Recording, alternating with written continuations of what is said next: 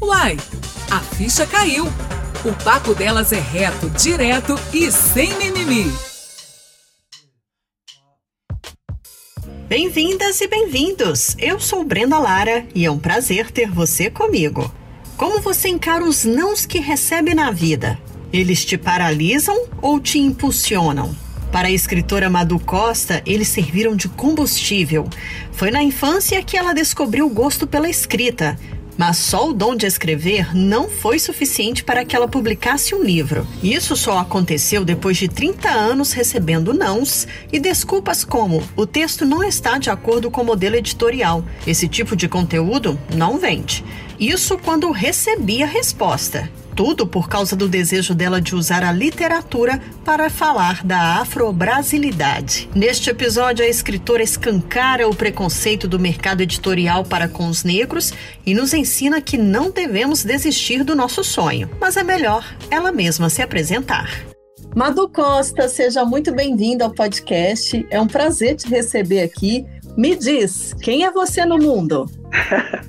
Olha, eu eu sou aqui uma mulher preta. Eu estou com 68 anos de idade, corpinho de 50, cabelos grisalhos. É, meu nome é Maria do Carmo Ferreira da Costa. Meu nome artístico é Madu Costa. Eu tenho formação em pedagogia e arte e educação, sou escritora de literatura infantil, sou cordelista, narradora de histórias, faço parte do, de um coletivo de mulheres pretas, três mulheres pretas e canhotas, coletivo Iabás, no qual a gente pesquisa e narra as histórias das mães ancestrais, as orixás femininas. E atualmente participei como curadora do Festival Literário Internacional de Belo Horizonte. Esta sou eu, Madu Costa. Uau, adorei! Então, eu já quero começar falando é, nesse bate-papo aqui dessa quarta edição do FLI BH, né, o Festival Literário Internacional de BH, que você acabou de dizer que ocorreu em agosto, no qual você foi curadora. E aí, para quem ainda não conhece, Madu, é, explica um pouquinho como é que é o festival pra gente. Gente, quem não viu, vem ver, porque muita coisa do festival ficou gravada no YouTube. FLI www.pbh.gov.br e foi fazendo honra e mérito ao nome Festival Internacional. Mais de 100 atrações. Eu e Ana Elisa Ribeiro, como curadoras, criamos um mote é, conversando com esses tempos obscuros nos quais estamos vivendo, virando a página, livre leitura tecendo amanhãs. Então imagine o tanto de inclusão, o tanto de respeito, o tanto de diversidade na linguagem literária e, e todos os seus desdobramentos na edição, na tradução, na fruição de narração de histórias, oficinas, rodas de conversa,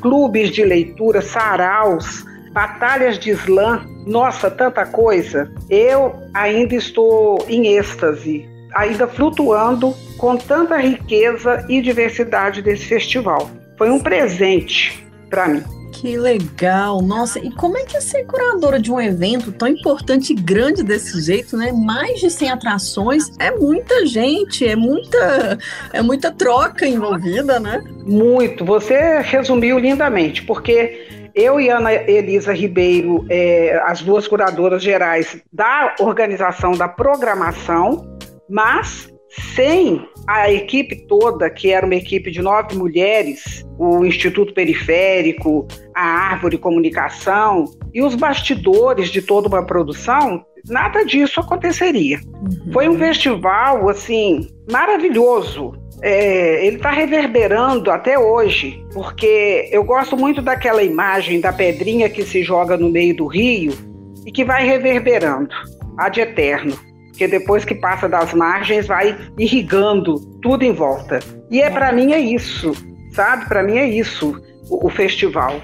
Ele vai irradiar para sempre.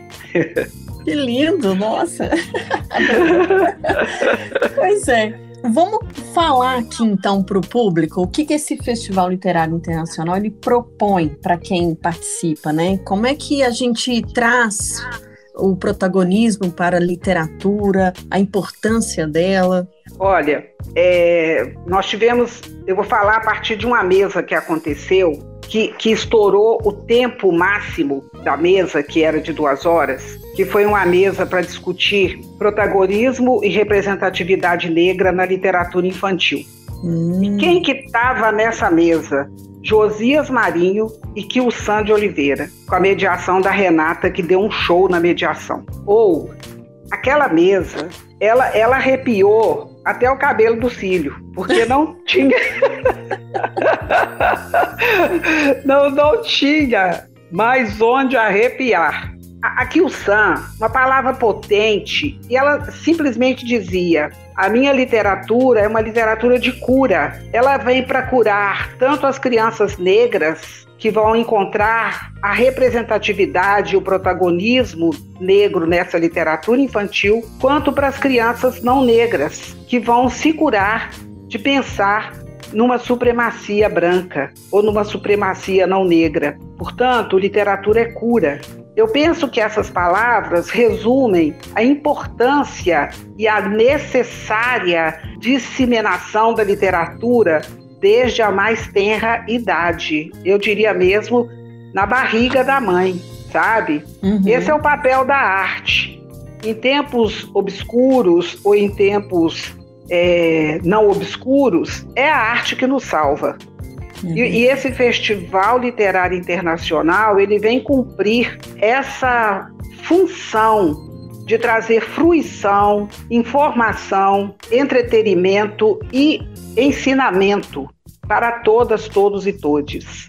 Boa. O FliBH, o FliBH, nessa quarta edição, ele, ele foi tão cuidadoso que ele não quis saber de atividades presenciais uhum. com todos os riscos que isso poderia é, trazer do ponto de vista de, de acessibilidade, mas a gente sempre pensando nessa ideia paradoxal da acessibilidade. Uhum. E, e, e, foi mais um cuidado que, que a equipe curadora e, e, e de produção teve de entender que a função da arte é cuidar da vida. E nesse momento, cuidar da vida é fazer atividades digitais. Isso, e o legal também que, por um lado, a gente tem esse formato é, online que a gente sabe que muitos, muitas pessoas que eu conversei que estão fazendo evento na pandemia disseram que veio para ficar mesmo, né? Tanto quando voltar o presencial quanto o online, para que várias pessoas tenham realmente acesso, né? Porque muitas vezes você não pode estar presencialmente no evento, mas consegue assistir de onde estiver. Isso é muito legal nesse sentido, né? Exatamente. É, é, e o FLI trouxe isso como é, uma assertividade, porque como ele é um, um, festival internacional, nós alcançamos o mundo inteiro, é. sabe? É, com seus fusos horários, porque muitas atividades estão gravadas, muitas atividades foram gravadas previamente e foram é, lançadas dentro da programação no, no dia e no horário previstos. Portanto, elas estão circulando, mundo afora e mundo adentro. Uhum. E a hora que quiser, eu ainda digo assim, é, eu dizia para as pessoas, vamos maratonar o Fli BH. Vamos mar...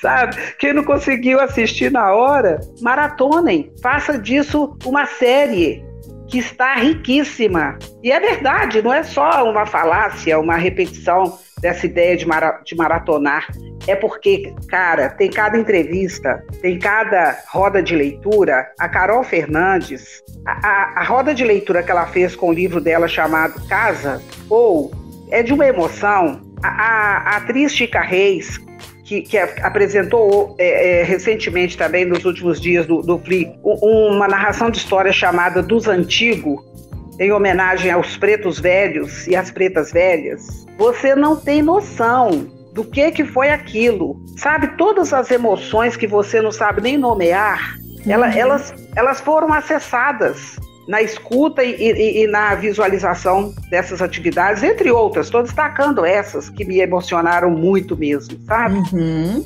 Portanto, tem, tem programação para bebê, oficina de como ler, ler como um bebê, ler para bebês sem açúcar e com afeto, contação de história e culinária para bebês sem açúcar.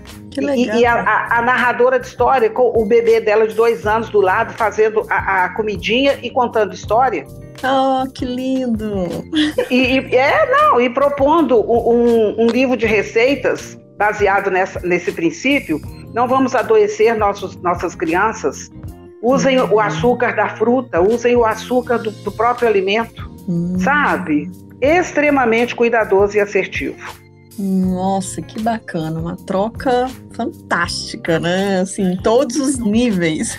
Sim, sim, sim, sim. Outro Vem para todo mundo. Pois é, ele é muito abrangente.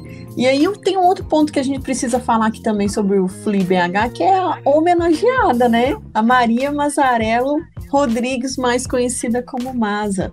Olha, que fantástica essa figura dessa mulher ser homenageada em vida, né? Que homenagem! É.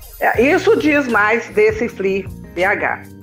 Quem primeiro sugeriu o nome da Maria Mazarello Rodrigues foi a minha parceira Ana Elisa Ribeiro. Eu, eu, eu, me sinto assim, eticamente, como é que eu vou dizer? Eu preciso dizer isso, porque as pessoas acham que porque eu sou a mulher negra, eu que escolhi primeiramente a Maria Mazarello. Ela estava assim na minha lista.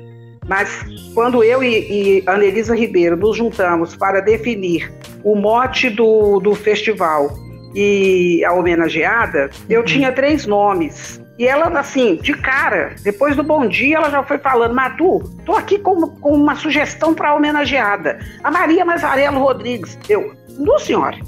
Falei, que? Falei, menina, como assim? Mas ela não é escritora e ela tá viva. Aí ela falou: Ah, mas eu já consultei a, a, a coordenação geral e, e sim, para as duas perguntas, pode ser uma editora e, e deve ser uma pessoa viva. Aí eu falei, fechou. Maria Mazarello Rodrigues completou 80 anos no dia 11 de março desse ano e 40 anos de, no mercado editorial em maio desse ano de 2021. E a história dela é uma história que precisa ser contada para todo mundo saber, o que que essa pessoa tem feito durante sua vida inteira nesse mercado editorial de é, heteronormatividade branca e ela pequenininha, atrevida, nunca fechou suas portas e sempre privilegiou a, a, produção de escritoras, escritores, ilustradoras, ilustradores negros e negras, sabe? Uhum. E tá aí, firme, firme. Ela é danada.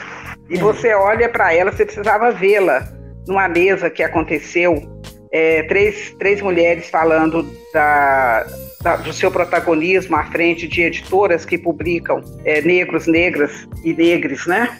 Uhum. E ela, aquela cara lisa, não tem um pezinho de galinha, não tem. 80 anos de pura melanina.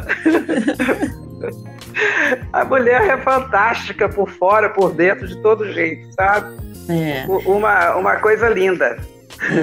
A história dela é muito inspiradora mesmo. A gente vai falar muito dela mais pra frente, é, mas é, já fica aqui a, a, essa lembrança da homenagem no Flick, foi muito providencial, como você está falando aí, né? Muita representatividade envolvida numa pessoa só, né?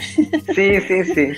ô, ô Madu, mas pois é, essa questão do negro na literatura, o quanto é mais difícil para um escritor, é, se a gente pensar assim, é, comparar com os escritores é, brancos, né? As mulheres brancas, os homens brancos que escrevem, a gente sabe que em todas as áreas o negro sempre tem muita dificuldade de se inserir, de se sobressair. E com a literatura, acredito que também é mais uma área que entra, infelizmente. Estou é, perguntando isso também porque, vendo a programação do FliBH, é, teve uma conferência na abertura que me chamou a atenção da forma que trouxe o tema. Editorias negras no Brasil, nota sobre ser estrangeiro em sua própria terra. Isso me chamou muita atenção. E eu acredito que tem a ver com essa questão que a gente está falando aqui de raça também, né? Nossa, isso aí foi o, o maravilhoso do Edmilson Pereira de Almeida, uhum. que foi que fez a conferência magna, é convidado e escolhido exatamente porque a trajetória dele coincide com a trajetória da Maria Mazarello e ele por si só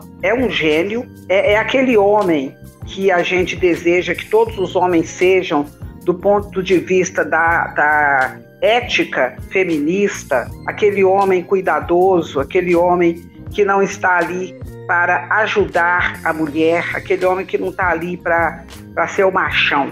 Uhum. Um homem negro que vem, porque a gente não, a gente não, não é convidado a entrar, a gente tem que meter o pé na porta. Infelizmente.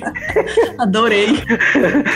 Infelizmente é assim. E a gente faz isso. E não faz isso com o pé direito, não. A gente faz isso com os dois pés. É voadora. Por, é, porque essa história de pé direito é muito cristã, né? Uhum. A direita do pai e, e, essa coisa toda. Então não tem essa história com a gente, não. A gente é, mete os dois pés na porta e vai dizendo com a nossa cara preta, com a nossa coragem, com a nossa competência ao que viemos. Portanto, para que a gente seja inserido no mercado editorial, para que a gente mostre é, a nossa competência, a gente precisa transgredir o tempo todo, porque o não já está garantido. Uhum. Quantas e quantas vezes, e aí eu estou dizendo do homem negro. Então, quando passa para a mulher negra, mais estrangeira a gente é dentro desse país inventado por brancos e para brancos, que teve como é, projeto o branqueamento da população. Sim. O eugenismo, a higienização da raça. Ainda põe higienização, como se ser preto fosse uma, uma sujeira, é. não é? Uhum. Portanto, você imagina nessa heteronormatização do Brasil, se vão achar que preto escreve alguma coisa que vale a pena ser publicada. Quantos textos meus foram enviados para N editoras de brancos e ou não tive resposta ou diziam que não estava de acordo com o modelo editorial, que aquele tipo de texto não é, não vendia, aquela literatura não não tinha saída, sabe? Sim. Então, isso é ser estrangeira dentro de um país, é cutucar o banzo que se quer eterno na gente, mas que a gente recusa. Para que a gente não continue sendo estrangeiro dentro do próprio país, nós precisamos ser agressivas e agressivos do ponto de vista de chamar atenção. Uhum. Nós fomos criadas e criados para sermos melhores que o melhor branco. Essa fala dentro da minha casa era anterior ao bom dia. Depois que pedíamos a bênção ao pai e à mãe, hum. nós tínhamos que ouvir essa preleção. Atenção, hein? O que forem fazer, façam na excelência. Façam melhor do que o melhor branco. Uhum. Então, a gente precisava e precisa até hoje, infelizmente, ser treinado para superar o melhor branco. Imagina o que, que é isso. Nossa. Terrível. É, é terrível, isso é tortura. Uhum. Chama-se tortura psicológica e sei lá de, de, de qual ordem mais. Mas isso também nos desenvolve uma força, uma carcaça que te dá um escudo é, de, de, guerrilha, de guerrilha. Você precisa guerrilhar para poder ascender socialmente e para se fazer presente. Portanto, são os dois pés na porta e dizer: eu não sou estrangeira. E se eu sou, vocês também são porque esse país aqui foi inventado e os povos originais estão sendo queimados no que resta de suas terras. Então, assim, é, é uma loucura, é uma loucura. Então, o mercado o, o, é, editorial, ele só reflete o racismo estrutural desse país. Uhum. Portanto, a gente precisa dizer que a gente precisa respirar. E somos nós que precisamos falar e, e gritar e finalmente continuar respirando, porque senão a gente vai expirar. É. Nossa, é muito triste isso, né? É, muito. É, igual você falou, ser recusada porque ah, a, sua, a sua literatura não está adequada, não sai, não vende. É o que você acabou de falar, é reafirmar essa negação, né, do povo que hum. fez esse país, né? Essa é a verdade. Exatamente. Exatamente. Desde o primeiro negro, da primeira negra sequestrada nas margens de lá do Atlântico, uhum. E, foram, e vieram mão, mão de obra especializada, vieram arquitetos, vieram ourives, vieram, como que eu vou dizer, o pessoal que trabalhava na forja, os médicos da medicina é, original, não é? Uhum. Vieram profissionais de alto gabarito para poder construir esse país. E a mão de obra mesmo, serviçal, de, de pegar as pedras, de quebrar. E fomos tratadas e tratados como, como bichos, vendidos na feira. E quem não estava é, com a saúde em dia era descartado no mar, era deixado nos cantos. Nós já uhum. sabemos dessa história, nem vale a pena ficar repetindo. O que eu gosto de falar é da uhum. superação, sabe? Sim. É do apesar de você, amanhã de ser outro dia. Exatamente. Não, é Aspas. É, é importantíssimo realmente falar dessa superação, porque a gente ainda convive com esse preconceito racial muito grande no nosso país e nem sempre a gente consegue é, se inspirar, né? O, o, negro, no caso, a mulher negra, que tem um sonho de se sobressair na vida e encontra como barreira a cor, como se a cor fosse algo ruim, como a gente já falou aqui. Então é, é. muito importante realmente que sempre que tenha a oportunidade que vocês têm que falar, porque eu tenho certeza que alguém está ouvindo agora e vai falar, poxa, eu também posso, eu também consigo, né? Isso. É isso, e é muito importante a gente lembrar da Jamila Ribeiro quando ela diz que é, o negro precisa assumir o seu lugar de fala Uhum. E o branco precisa assumir o seu lugar de escuta, porque Sim. a questão racial, ela não diz respeito só ao negro, muito pelo contrário. Ela diz respeito a toda a todos, todas, todos, brasileiros, estrangeiros, mas especialmente ao branco. Uhum. Que se, se o branco não se sensibiliza, não, não sai do seu lugar de pensar nessa, nessa primazia branca, é a manutenção do racismo tá, tá selada. É. Nós precisamos de todo mundo. Para que a equidade aconteça. Uhum.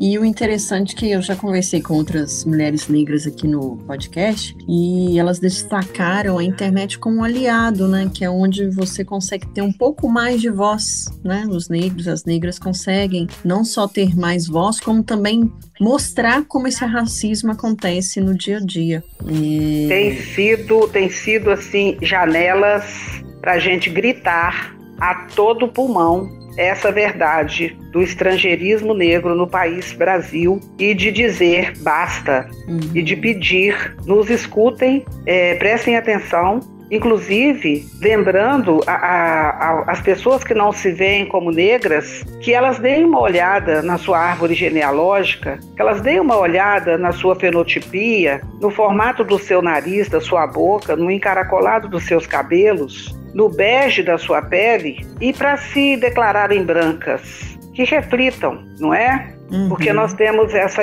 essa coisa do colorismo também. E, portanto, tem muita gente aí que, usando uma frase é, de uma prima, nem é tão politicamente correta, mas também dane-se isso, ela fala: ó, oh, escapou de louro, é negro, sabe?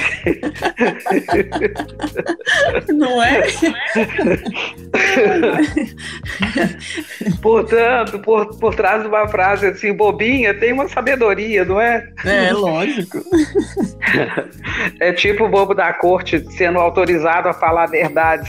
É. Então, assim, a gente precisa estar tá cutucando as pessoas, tirando-as do, do, da sua zona de conforto, incomodando-as filosoficamente, né? Para ver se se mexe com a consciência. É, não, e até se, se começa a ter um olhar diferente, porque às vezes aquilo tá tão naturalmente, foi passado naturalmente pra pessoa, que ela nem percebe que ela, o quanto ela é preconceituosa. Eu já tive episódios de falar com a pessoa, nossa, isso que você tá falando não é, é muitas vezes assim, ah, o negro tem preconceito com ele mesmo. Eu falei, por quê? Aí eu comecei a indagar porque eu quero entender, né? E aí sempre as, são as mesmas coisas, ah, porque eles compram só boneca negra para dar para filha. Foi, mas é isso mesmo. Eles estão criando identidade, eles estão falando: olha, existe uma boneca tão linda, quanto você. Olha aqui, ela tem a sua cor, as suas características, o seu cabelo. Ah, é? Falei, sim. Falei, Olha por que exemplo. loucura. É, eu falei, eu, eu não me. Eu, eu adorava Barbie quando eu era mais nova, mas eu não me identificava com aquela Barbie quando eu era criança, porque ela, eu não tinha olho azul, eu não era loura, eu não, não tinha que nariz fininho, nada disso. E identificação, é, você vê ali que existe tão igual quanto você, é importantíssimo. Aí eu sempre fico provocando, sabe? Assim, claro, eu não, né? É, assim, eu não sou loura, então quer dizer, sou negra. Mas Pois a é. gente sabe que é, é o que você falou, o tom de pele, né? Se eu falar assim, eu sou negra, que isso? Você não é negra, não. Tem essa coisa ainda. Ah, Mas, tem. né? Quem sou eu para falar? Porque eu não sofro preconceito como negra nesse país. Uhum. Mas eu, graças a Deus, cada vez mais aprendo com as pessoas negras como respeitá-las, como quebrar algumas ideias que são passadas de geração em geração e que a gente vai trazendo isso como naturalidade e tentar criar uma consciência na outra pessoa que está no nível anterior ao meu, né? Porque de alguma Uhum. forma eu fui contaminada com o preconceito racial. Mas Nós todas fomos. Sim, exato. Mas eu sempre quis estudar como não ser uma pessoa que dissemina preconceito, porque eu não acho isso correto. Por mais que eu fosse É. uma criança que vi, ah, alguém falou alguma coisa sobre negro ruim, eu não achava aquilo legal, porque graças a Deus eu, eu tenho consciência de que eu vi a pessoa como pessoa. Eu nunca vi, sabe, assim, e eu cresci com isso, graças a Deus. Mas eu falo que informação é tudo. Então, quando eu vejo alguém falar essa frase clássica que a gente ouve demais, ah, o negro é preconceito com ele mesmo. Aí eu falo, o quê? Aí eu começo a perguntar, sabe? É. Não, e pior do que coisa. isso, Hum, pior do que isso é falar do preconceito reverso, né? Do racismo reverso. é, Aí, aí você. O, o estômago revira. é. Porque lá vai você, ou, ou você larga pra lá e vai embora, dá licença que eu vou ali vomitar, ou É. então você dá uma de professora para explicar o conceito de racismo, aí para ver se a pessoa entende que o negro nunca escravizou o branco, que ele não sequestrou o branco, que ele não subjugou uma, uma raça inteira, Uhum, para a ficha da pessoa cair. uhum. Eu, eu, ne- Uai, Uai. olha, eu nem tive intenção, né? Não, mas é por- a ideia é essa mesmo. Ai, ai. Então, para ver se a ficha da pessoa cai, Uhum. do tamanho da besteira que ela tá falando, porque não tem noção do conceito de, É. de racismo. E aí fica assim, nossa, nunca tinha pensado nisso. Ah, mas, mas eles mexiam comigo porque eu sou gordinha. É, Aí eu falo, aí eu falo assim, aí é bullying, né? Não é bom Uhum. também não. Eu entendo a sua dor. Agora tem um povo inteiro que é, é maltratado, que não, é, não consegue emprego porque é gordinho. Aí ela não. Pois é, menina. é- essa é uma, uma das diferenças entre o bullying e o racismo, não é? Eu, eu sou, como eu sou professora, eu acabo sendo Uhum. bastante didática e paciente até a página 20, né? Porque depois depois a gente começa a ficar meio cansada. É, não, mas é legal você falar isso, porque é, tem, tem negros que já falaram isso, que, tá- que estão cansados de ter que explicar isso, né? Mas você acha que Ai. se, se não partir essa explicação, ou então essa provocação, não só por parte de, de negros, mas da população de modo geral, é, você não acha que de alguma forma a gente só fica perpetuando isso, adiando esse assunto que precisa, sei lá, eu, eu queria que você realmente me falasse sobre isso, assim, até pra gente aprender, porque tem negros que falam, eu não aguento mais ter que ficar explicando isso, cansa, né? Igual você falou, eu vou até a página 20. Como é, É. que é isso? E obrigada por essa pergunta, porque é, você falou um pouco lá atrás que você vai estudar, que você vai ler. Uhum. Então essa dica ela é preciosa, sabe? É, é, aí eu às vezes falo assim, você já ouviu falar da Audre Lorde? Já ouviu falar da Djamila Ribeiro, da Bell Hooks? Uhum. Já- aí começa a falar um monte. de- Você já ouviu falar do Martin Luther King, do, do Michael X, ou Michael Uhum. X? O- e o Nelson Mandela, o apartheid? Você sabia que a África é um continente, que a África do Sul é um país da- do continente África? Já ouviu falar dessas Uhum. coisas? Já ouviu falar do Google? Aí eu uso um pouco da minha ironia também. Dá, dá uma, dá uma pesquisada, menina, tem tanta coisa lá. Menino, olha, eu recomendo. Portanto, é, é, é cansativo sim. Uhum. É preciso que as pessoas façam um exercício de empatia, Sim. E pensar, será que eu ia gostar de, dessa interrogação toda vez que eu sento num barzinho para tomar uma cerveja, ou, ou, que eu saio, que eu chego. Ah, não, isso aqui eu tenho que falar. Eu chego numa festa na casa de amigas brancas, toda a branquitude que tá lá para e olha para mim assim. Uhum. Aí eu vou chegando. E eu sou uma negra espetacular, de tão bonita que eu sou. Eu olho no espelho e falo, cara, vai ser bonita assim, hein? E é mesmo, e é mesmo, eu concordo. Agora, não tem, eu, eu, não me sentia bonita assim a vida inteira, não, mas hoje eu sei da minha beleza. Aí quando eu vejo aquele tanto de gente branca me olhando, se eu tenho 1,75m, eu começo a medir 1,90m. e levanta a cabeça, sabe, empino bem o nariz, e eu mesmo vou cantando na minha cabeça, luz na passarela que lá vem. Aí na hora que eu chego perto, eu falo: Oi, gente, boa noite.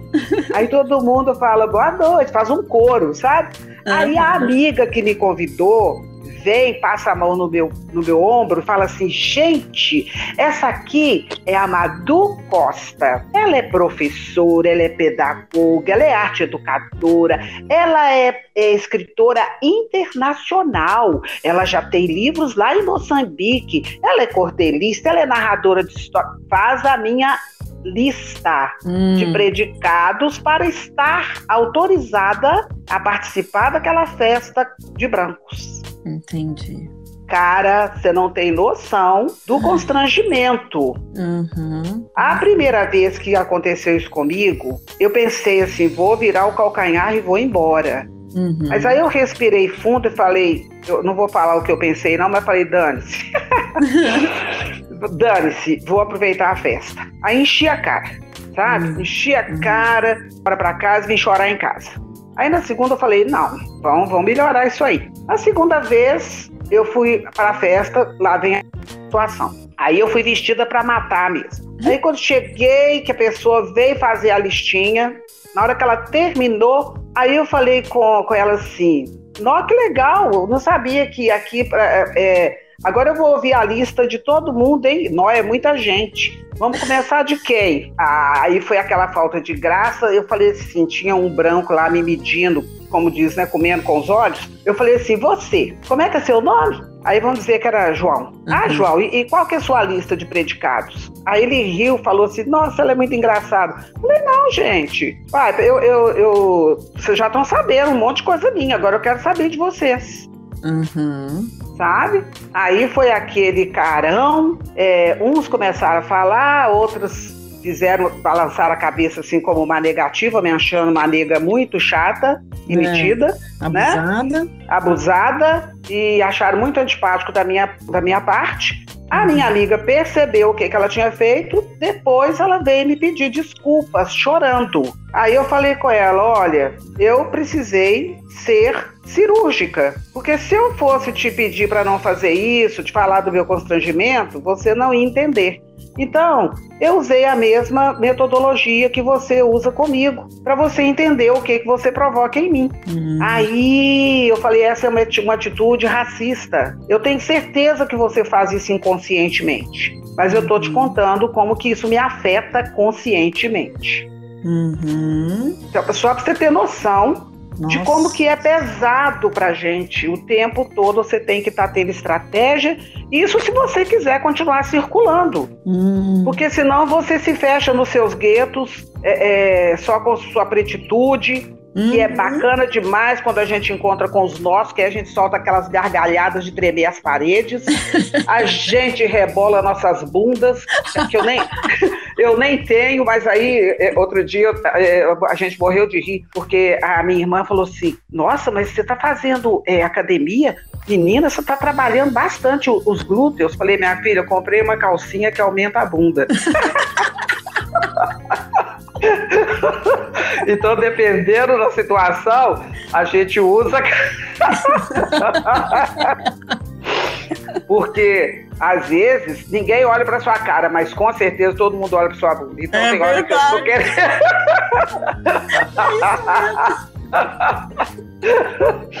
Aí eu brigo assim, o que abunda não falta, portanto. ai, ai. E aí a gente precisa ter um senso de humor danado para poder aguentar essa selva esquisita, sabe? Nossa. Então, é, entre, entre saber conversar, chorar, ter banzo, meter os dois pés na porta, ficar o tempo todo tendo que avisar para as pessoas que você é um ser humano, que você não, você não está afim de sambar só porque você é negra. Não, você não foi ali e está disponível para os brancos te olhando com aquela cara de opa, hoje tem. Não. É terrível. Sim, sim. É, recentemente, inclusive, você está falando aí de, de ser é, como se fosse para apresentar para as pessoas para ficarem olhando, é, porque o podcast também tem uma parte dedicada à ciência, e a ciência é feita por, por mulheres. Num episódio falando sobre mulheres especificamente, aí falando como que a ciência tinha sido cruel, principalmente com as mulheres negras, porque elas eram estudadas, mas colocadas como um espetáculo mesmo para elite branca, né? Que inclusive é, quem tinha dinheiro para pagar, o dono da, da, da, mulher negra levava ela para uma casa e lá os homens se reuniam para ver o corpo dela, até apalpar. Gente, e os experimentos que faziam com as mulheres negras, sem que elas fossem anestesiadas para poder estudar a ciência. Eu fiquei assim nossa, não é possível, sabe? Assim, já todo um contexto histórico que a gente conhece e eu fiquei realmente, nossa, sabe quando te dá uma revolta de tipo assim. Ah. Aí eu você tá sei, falando disso. Sei. É, pois é, aí você falou isso de, né, de ser a atração, né? Ah, chegou a negra, ah, chegou o negro. Uhum. Aí eu me lembrei disso aqui agora e eu, nossa, é muito. É, é, é, tão, é tão cruel que se você for buscar na, na, literatura científica, existe uma violência obstétrica contra a mulher negra, hum. baseado em senso comum racista, de que a mulher é mais forte, de que ela aguenta mais dor, é portanto verdade. a dosagem de anestesia para ela é menor, para dizer do mínimo realmente é muito cruel, muito. Bom. E aí, só pegando o, o fio da meada, quando você disse que é, a internet, as redes sociais nos deram essa vantagem, entre aspas, uhum. para a gente se mostrar e dizer dos nossos incômodos e de que a gente está cansada de ser estrangeira dentro do nosso país. Sim. É, exatamente, do ano passado para cá, eu, Madu Costa, escritora, olha, eu nunca vendi tanto livro, eu nunca fui tão chamada para participar de lives, para falar da, da, minha produção literária. Mas você acha que alguma editora me chamou para publicar meus livros? É mesmo, Madu? Nossa. A não ser as mesmas de sempre, né? A, a Masa, eu uhum. tenho cinco títulos publicados pela Masa. Uhum. É, é, e agora ela me chamou de novo para publicar o cordel sobre Dandara o cordel livro, que eu já tenho o, o cordel dos Zumbi dos Palmares com ela. Eu estou publicando uma tríade, uma trilogia de cordéis pela uhum. Casa Tuia, mas eu estou pagando. Uhum. E, e aí tive um, um livro vendido pro, pro Clube Leiturinha, mas ele nem tem cunho é, étnico-racial, é uma história de bichos. Uhum. Aí é essa negociação que aconteceu mas ela não está dentro. Eu, eu não estou dizendo que é uma coisa menor, não. Foi muito importante. O Clube Leiturinha tem um alcance imenso, Sim. não é? Uhum. É, é, é um, um, dos valores de direito autoral que, maior que eu já recebi como escritora. Mas só para dizer isso. Mas a gente não perde nenhuma janela, nenhuma porta, nenhuma brecha para denunciar esse racismo. Aqui o Sandy Oliveira, numa das mesas do FLI, hum. essa mulher, mas ela deu um show. Depois eu, eu, convido todos que estão nos ouvindo a acessar o YouTube do, do FLI BH para assistir essa mesa, é, Literatura para Todas as Infâncias, livros antirracistas, que o Sandy Oliveira e Josias Marinho, eles deram um show, mas o show à parte da Kilsan, essa mulher, que, como eu disse no começo, que, que foi uma mesa que estourou as duas horas previstas uhum. de duração, maravilhosa, necessária, uma fala limpa, objetiva, direta na veia, sabe? Uhum. Nó, eu, é só gratidão. Ah, imagino. Então, você está falando aí, é legal essa, esse panorama também dentro da pandemia, porque com o isolamento, você já tinha falado bem no início, né, que a gente recorre a outros meios de lazer, de hobby, para tentar se distrair. E a arte é a cura de todos nós, né? Sim, sim, Essa sim. pandemia veio para reafirmar isso com toda a força, porque se não fosse Sim. a arte, as lives, enfim, não sei como é que estariam as nossas cabeças hoje, né? Não, nem quero pensar nisso. Pois é, menina. Com o livro, eu estava lendo que houve um movimento semelhante de procura também maior. Eu estou correta na minha percepção? Que eu vi muita Está. gente falando sobre isso. Hum, Está corretíssima. E é, já tem assim uma, uma pesquisa, já tem uma estatística. Isso também foi comentado no FLI. A- as lojas né, virtuais, o Amazon, Estante Sim. Virtual e outros, nunca venderam tanto. olha. E, a- e aí, a- aí as editoras também trataram de eh, se apresentar. E dentro do próprio, do próprio FLI, acontecendo uma feira de livros com descontos maravilhosos e, e todo mundo entrou para aproveitar esse momento. Então, assim, eu sou uma que eu, no meu Instagram eu estou sempre indicando livros, sabe? Ah, que porque eu- boa. Sim, eu termino de ler um e aí eu ponho assim, é, sou a série, o, lido, o livro que estou lendo agora. E aí eu, eu coloco. E às vezes as pessoas ficam assim, faz uma resenha. Eu penso, eu penso, só penso, não escrevo, não escrevo não, não escrevo não. Vou fazer, eu penso assim, vou fazer resenha nenhuma, estou indicando o livro. É lógico, já tem o resumo lá para você ver na internet. Que povo preguiçoso. Não, menina, é, entendeu tudo. Portanto, eu agora estou lendo o avesso da Tenório. Então já está lá a indicação no arroba Maria Escritora. Eu li Torto Arado. Eu li Irmã Outside da, da Audre Lorde, sabe? Aham. É, eu- E eu, eu indico também literatura infantil. Então eu li, o, o- já tinha lido, mas, mas reli é, Meu Cabelo é de Rainha e, e vou, vou indicando sempre. E eu indico autores e autoras negras e negros. Ah. Isso aí, isso é militância, isso é um recorte ético, estético necessário, é da militância negra, porque se somos nós por nós. O Sim. branco já está mais do que divulgado, não é? Aham, sim. Às vezes alguém fala comigo assim, Matu, é, indica para nós autores africanos, moçambicanos. Aí eu falo, Paulina Chiziane, Ungulana Bacacós, Japone Ariruane, Nelson Lineu. Hã? Quem? Ué, ué, ué, você nunca leu Mia Couto, não, Madu? Aí eu Hum. falei, já li várias vezes, mas ele eu não preciso indicar, tá vendo? Uhum. Você só, só sabe citar o Mia Couto. Eu estou citando outros que não estão na vitrine como ele, Bacana. não é? Aí a pessoa, nossa, é mesmo. Aí, você pode repetir? Posso repetir. Aí vou, quase que eu falo assim, vou soletrar. Ó, vou te Ai, ai. Vou te dar uma ideia. Ah. Quando te pedir uma resenha, faz vídeo, coloca no YouTube e começa a monetizar isso. Pronto. Faz a resenha você falando. Aí compensa agora, né? Escrever. É, e como é que monetiza? Você sabe que eu sou uma pessoa que eu, eu não sei essa história de monetização, não. Depois, aqui, vou fazer igual os outros. Você pode fazer para mim uma resenha? Claro, com maior prazer. Eu quero ajudar a difundir. Mas não é difícil, não. Você, só precisa criar um, um, um seu canal, né? No YouTube.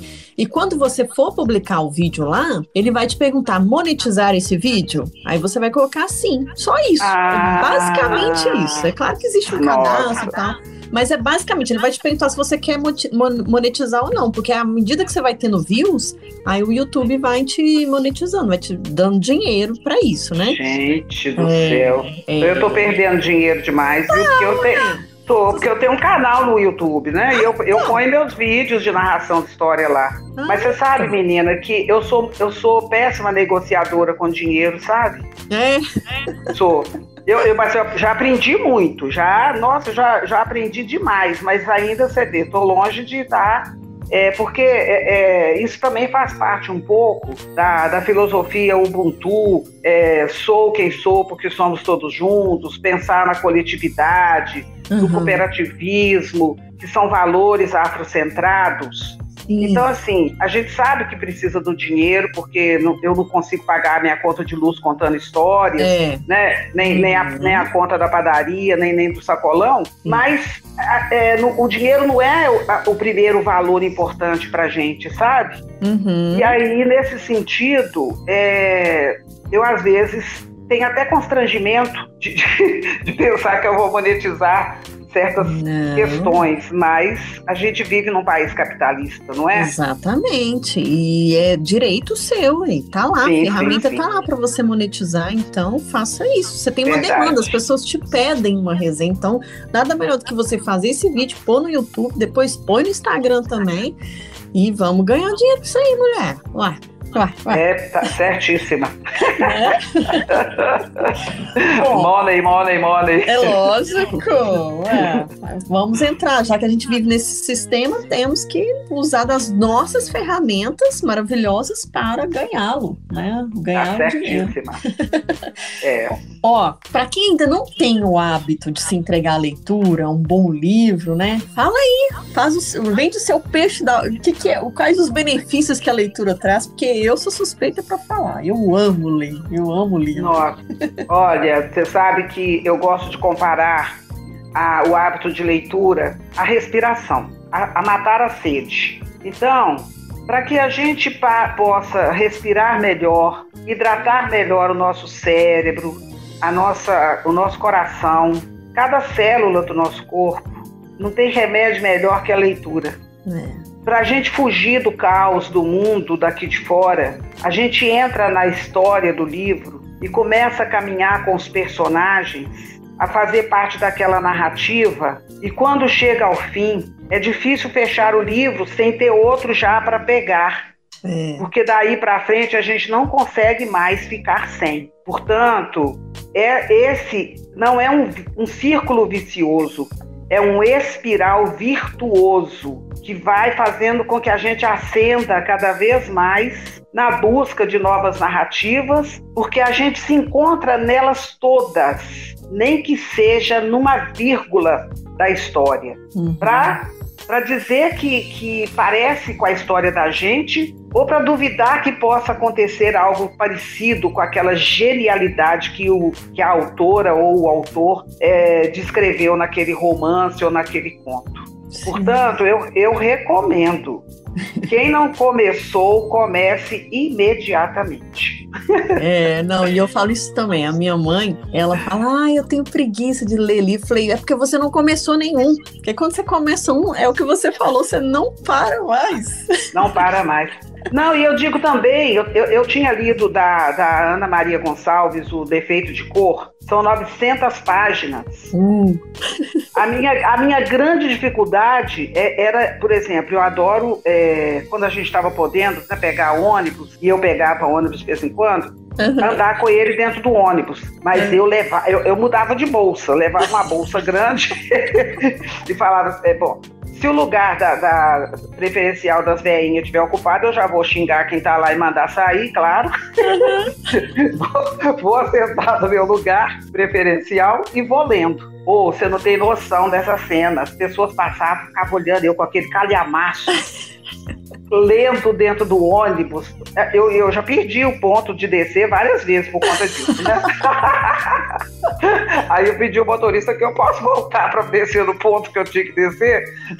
Ele ria, eu falava, eu tava lendo, moça. Aí entrei na viagem do, do, do livro uhum. e perdi a viagem do ônibus. Aí pronto ele já aceitava a minha volta. É. Velho não paga ônibus mesmo, estava tudo certo. não, isso é muito real. Eu ah, também, é. eu trabalhava num, num, lugar que eu tinha que pegar muito ônibus, metrô, e eu sempre estava com o livro na mão. E uma vez eu peguei um, um livro, ele tinha umas 600 páginas, bem grosso mesmo, e eu também gosto do livro físico. Esse negócio de... Ah, sim, né? sim, sim. Aí, eu um dia eu sentada no, no metrô, a senhora virou para mim e falou assim: essa é a, a Bíblia Sagrada, minha filha? pois é. Eu comecei a olhar assim pra ela e falei: não, não, livro mesmo, não deixa de ter um sentido religioso, que eu estava lendo um livro de um padre que eu gosto muito, é, o Padre Léo. E aí eu falei, não deixa de ter relação, mas não é a Bíblia. Ela é, a escritura é. sagrada. Ela foi a escritura sagrada, que era tão grosso, né? E as pessoas ficam olhando para você mesmo, tipo assim, hã? Sim. E é muito legal como que influencia. Eu, eu comecei a perceber quando eu, eu ainda estava dando aula, antes de aposentar, uhum. que quando eu ia para a escola eu estava sempre lendo e era naquele mesmo horário. Aí eu ah. passei a observar que pessoas que pegavam mesmo o ônibus naquele horário passaram a levar livros. Oh, que bacana. É isso bacana mesmo. demais. Sim, Aí sim. um dia uma sentou do meu lado e falou comigo, me confidenciou que ela passou a levar livros para ler no ônibus porque me via sempre lendo. Ai, pra você ver. Eu fiquei assim, gente, que delícia. Aí ela quis saber quais os livros que eu lia. Ela anotou, ela trocou é, é, o número do zap porque queria saber aconselhamento do que, que eu lia, porque às vezes eu ria, né? Eu estava lá sentada lendo e começava a rir. eu, eu, eu, e aí, quando você vê que tem plateia, você fica mais soltinha, né? Bom, mas se, se, quer um lugar ótimo para ler, dentro de, de, metrô e ônibus, que o tempo passa, né? gente, essas viagens é. longas que a gente faz, fala sério. Oh, Exatamente. O livro é essa companhia. Então, é nessa pandemia, nessa pandemia, para você fugir do tédio, para você não se sentir sozinha, eu recomendo bons livros e bons vinhos. Uh. Fechou com chave de ouro essa companhia. Uai, você já pensou? Aí você se embriaga das duas coisas, né? Nossa, mesmo! Eu vou dizer assim, não, leia sem moderação, mas beba com moderação. Senão é. você não consegue nem continuar a ler, né? Boa! Mas, enfim, tem outra coisa. Eu, nessa pandemia, eu comecei a inventar tanta moda, além de ler, eu, eu fiquei, é, criei um, um, um selo para mim, gourmet. Hum chamado Conserva da Rainha. Porque oh. eu, eu, eu sei que eu sou uma rainha. Então eu fiz, mandei fazer o rótulo e estou fazendo conservas. Conserva de gengibre, conserva de giló, conserva de pepino e agora uma conserva de berinjela no puro azeite extra virgem uhum. com lâminas de alho e pimenta dedo de moça. Nossa, até encheu minha boca de água. Deliciosas. Não, e tô curando queijo. Curando queijo Gente. canastra. Curando tá queijo canastra na base de azeite chimichurri. Hum, ou azeite com pimenta calabresa, azeite com alecrim, Gente. tudo, tudo assim. Para mim mesmo, aqui em casa somos eu e minha neta. Uhum. E, meu, e meu cachorro que adora queijo. Tá? Esse é mineiro. É, é, nossa, ah, não, ele é tão mineiro que ele, ele agora já é um senhor. Ele tá uhum. com quase 13 anos. Uhum. É um cachorro de raça não identificada, né? É. E ele agora cismou que ele é bravo. Então, hum. quando chega alguém na casa, ele arranja uma zoeira que a pessoa se convence de que ele é parente de pitbull. aí, aí para ele dar, deixar a pessoa entrar, eu falo com ele assim: queijinho, queijinho. Ele para de latir na hora e entra para poder ganhar o queijinho.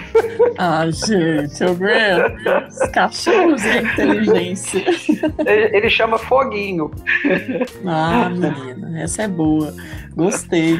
Ah, é. A gente tá falando aqui de público. É, qual é esse público que está mais se interessando por livro no momento atual? Porque eles falam que jovem não vai ler literatura, né? Porque a internet está aí, essa coisa, mas eu queria que você falasse também que público é esse. Olha, há controvérsias. Inclusive, o, o Flea, uhum. que a gente está sempre é, atravessando ele na nossa conversa aqui, ele teve um, um seminário é, discutindo a literatura na adolescência. Uhum. E existem escritores é, eu, eu não vou saber dizer o nome deles agora, mas está tudo lá no YouTube, que estão sendo procurados e lidos é, é, no objeto, livro físico, por essa camada jovem. Hum. Leia-se pré-adolescência, adolescência e juventude, que hoje em dia a gente já não sabe nem dizer a faixa etária, porque tem adolescente aí de 40 anos, né? É verdade. Então, então pula essa parte. Mas tem esse alcance. É, a minha neta está com 17 anos. Uhum. De vez em quando ela me traz um comentário, sabe? De uhum. leitura, ou ela me traz uma demanda. Ô, vó, você pode comprar tal livro para mim? Que bacana. É, portanto, eles estão muito ligados na leitura do jeito deles. Uhum. Ela às vezes demora lá um semestre para ler um livro de 100 páginas. Eu acho ótimo. que comece e que termine, você entendeu? Né? Nem, que seja, nem que seja no começo da adolescência e termine no fim da adolescência. Mas estão lendo, cada um do seu ritmo, porque é assim mesmo. A gente uhum. precisa entender que o ritmo de cada um, e tem a questão dos hormônios, que nós que já passamos pela adolescência, é, em tempos diferentes, a adolescência também era diferente. Tá? Então, isso que eu ia dizer agora é bobagem. Uhum. Mas vamos, vamos falar de hoje, do, do adolescente hoje. Ele tem esse leque de ofertas, portanto, Portanto, o livro é mais um dentro desse leque. Uhum. Aí não, a gente não vai ficar querendo encher a paciência dele como se o livro fosse uma obrigação, que aí é. perde o tesão com o livro. É verdade. Deixa ficar no campo da fruição. O, o adolescente, o jovem, comentando com você sobre o livro que está aí. Você viu? E o livro vai virar filme. Aqui, vamos assistir o filme que eu quero comparar a, a é. adaptação da linguagem que fizeram do livro. Então, assim, Puxa vida, bacana demais. É preciso que a gente respeite essa etapa uhum. e que a gente troque essas ideias com o jovem. Dá uma cutucadinha de vez em quando. Ó, oh, você viu o livro que está sendo lançado aí? O filho da minha amiga, que está da sua idade, ele leu e está tá comentando. Você, você ouviu falar? É. Também joga, joga com o seu jovem aí, joga na rede. É? Presentear, é? né? Presentei, assim, eu, os presentes que eu dou são sempre livros. Para qualquer faixa etária. Uhum, né? Adoro. E é isso. Pois é, e quando foi que se deu o seu encontro com a literatura? Ah, menina, eu gosto mais de falar disso. É. é. eu sou a segunda de uma, de uma fila de sete filhos do senhor Eugênio Caetano da Costa e da dona Judite Ferreira da Costa. Os meus pais, duas pessoas, minha mãe é de 1919, meu pai é de 1921, né? Completaria 100 anos esse ano, meu pai, Uau. no dia 2 de junho, senhor Eugênio, e, e, ele sabia que ele era gênio. E ele brincava, ele brincava com o nome dele quando alguém perguntava qual é o seu nome, ele falava, eu Gênio. Só pra você ver de onde que saiu essa pessoa aqui, né? Uhum. E, e, e, Dona Judite era aquela mulher que mandava a chuva parar e mandava, e mandava o vento desviar do caminho dela que estava atrapalhando secar a roupa. Então, foi nesse, nesse ambiente que eu nasci. Eles eram de pouca escolarização e de muita sabedoria. Uhum. Portanto, a minha casa era cheia de história que eles uhum. contavam. Eles contavam suas histórias, as histórias dos seus antepassados, Uhum. Eles contavam, criavam histórias, inventavam histórias para contar. Meu pai era engraçadíssimo para contar as histórias de terror dele. É, não fazia medo, mas matava a gente de rir, sabe? e, e, eles davam de presente para gente aqueles disquinhos de história. Ah, tá. Aqueles disquinhos coloridos uhum. na vitrola. Quando surgiu a, a oportunidade da coleção Monteiro Lobato, nós tivemos acesso à coleção inteira na, na nossa estante. Estou vendo ela assim aqui na, na minha cabeça, uhum. verde, verde com as escritas douradas, todos os, os volumes e nós líamos ou ouvíamos alguém lendo do sítio do Pica-Pau Amarelo. Hoje a gente sabe das questões racistas de Monteiro Lobato, eugenista, tal e coisa, mas eu não posso é, tirar é, dele essa importância que foi de também nos trazer a literatura para dentro de casa, uhum. não é? É, ele, não, ele não está desculpado pelo aspecto racista dele, não, mas. Vamos dar uma chance. É, mas, mas é isso. E, e, e, eu, então, sempre fui uma menina, é, daquelas meninas com todas as perguntas filosóficas infantis. Hum. De perguntas na cabeça que cansava os adultos da casa de tanta perguntação.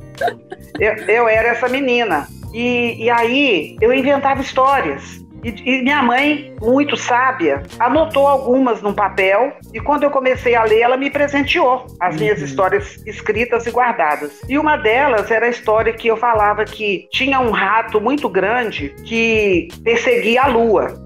E quando, quando a lua estava cheia, ele ia comendo a lua até acabar. Mas a lua era mágica e fazia muita confusão na barriga do rato, então ele tinha que descomê-la. E aí começava tudo de novo. então, desde que eu me entendo por pessoinha, eu já criava histórias. Hum. E aí, um dia, a, a minha mãe falou com meu pai: essa menina vai ser poeta. Meu pai falou: nada disso. Ela não vai ser poeta, ela já é poeta. Hum. E eu olhando para eles, pequenininha, olhando para eles que me pareciam medir 20 metros cada um, eu ria de rasgar a boca até as orelhas e pensava: ai, ai, eu sou poeta, né?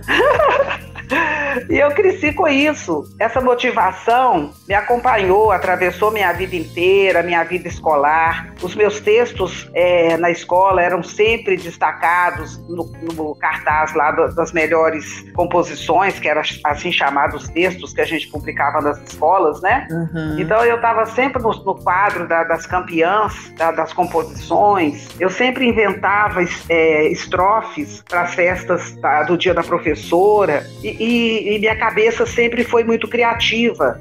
Hum. E, e, eu tinha uma correção na linguagem oral, quando eu tinha. Hoje eu fico vendo aquela bebezinha que fala corretamente. Uhum. Eu, era, eu era aquela menina. Olha só. Só que não tinha internet, né? E eu era uma, é. menina, pre... É, eu era uma menina preta que às vezes os adultos falavam, nossa, essa, essa, essa, menina é tão antipática. E que menina, parece uma adulta em miniatura. Olha que antipatia, como é que ela fala? E, e eu, e eu tinha um problema, além de falar tudo certo, eu corrigia os adultos que falavam errado. Né?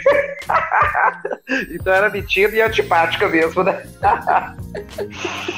então, com, com isso, olha pra você ver, né? Com toda, com toda essa história, eu só fui publicar a primeira vez é, quando eu já estava com mais de 30 anos. Hum. Exatamente com 38, por conta daquela história que a gente estava falando no começo dessa conversa. Uhum dos nãos que eu recebia, porque aquele tipo de história não vendia, não estava dentro do modelo editorial. Até que em 2000 eu, eu trabalhava numa escola particular de Belo Horizonte e estava trabalhando na educação infantil, desenvolvendo um projeto sobre bichos brasileiros ameaçados de extinção. Então era bicho de dia, bicho de noite, bicho de tarde, pesquisando música, pesquisando a bicharada que estava nessa lista dos ameaçados de extinção e os bichos não saíam da minha cabeça. Uma madrugada eu acordei com uma história inteira na minha cabeça. Que isso? Eu, isso mesmo. Ela estava sendo processada nessa, nessa loucura toda de bicho. Menina, eu tinha papel e, e caneta sempre por perto. Levantei, escrevi a história, coloquei o papel e a caneta no canto e voltei para minha cama dormir. De manhã, quando eu acordei, eu falei: gente, eu sonhei essa noite que. Aí eu olhei lá pro canto.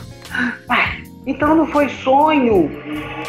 Fui lá, conferi, a história estava inteira lá. A janta da ANTA. Olha. Ah, quando eu cheguei na escola, eu mostrei para a coordenadora e ela, ela era minha fã e é até hoje. Ela me achava uma professora muito das doidinhas.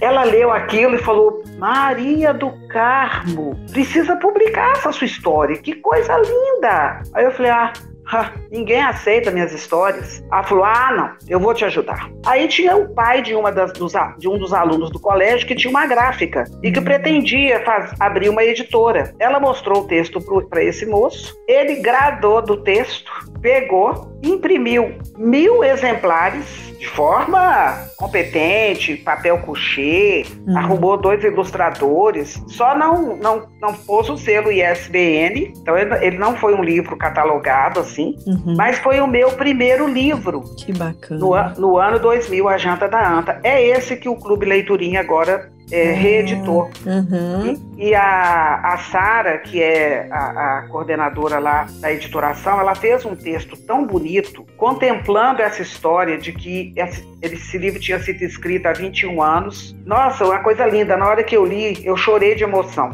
Tamanho respeito, sabe? Assim. Uhum. Então, a minha trajetória de, de, escritora, meu contato com a literatura, ele vem de, dessa família, desses pais que eram cuidadosos. Além de livros e, e contar histórias, eles nos davam instrumentos musicais de brinquedo. Uhum. A minha mãe passava, ela era enfermeira, trabalhava o dia inteiro. Meu pai também trabalhava fora. Meu pai era um, um como é que eu vou dizer? Era, era um faz-tudo. Uhum. Ele, era, ele era sindicalista, ele, ele era presidente de sindicato, foi preso no golpe de 64 como inimigo uhum. do, do Estado, né? É, o cara não era brincadeira, não. É, é era um rábula, é, ele era realmente um gênio. Era aquele cara que lia jornal todos os dias, Uhum. Ensinava pra gente como é que se lia jornal. Olha só. Separem os cadernos, leiam a folha de rosto, escolha o que, que te interessa, busque no caderno que tá ali. Depois você junta tudo de novo para o próximo leitor. Gente, que Sim, aí, não, e, e, olha que coisa linda. Ele, ele recortava as charges dos jornais e fazia um caderno de charges. Olha!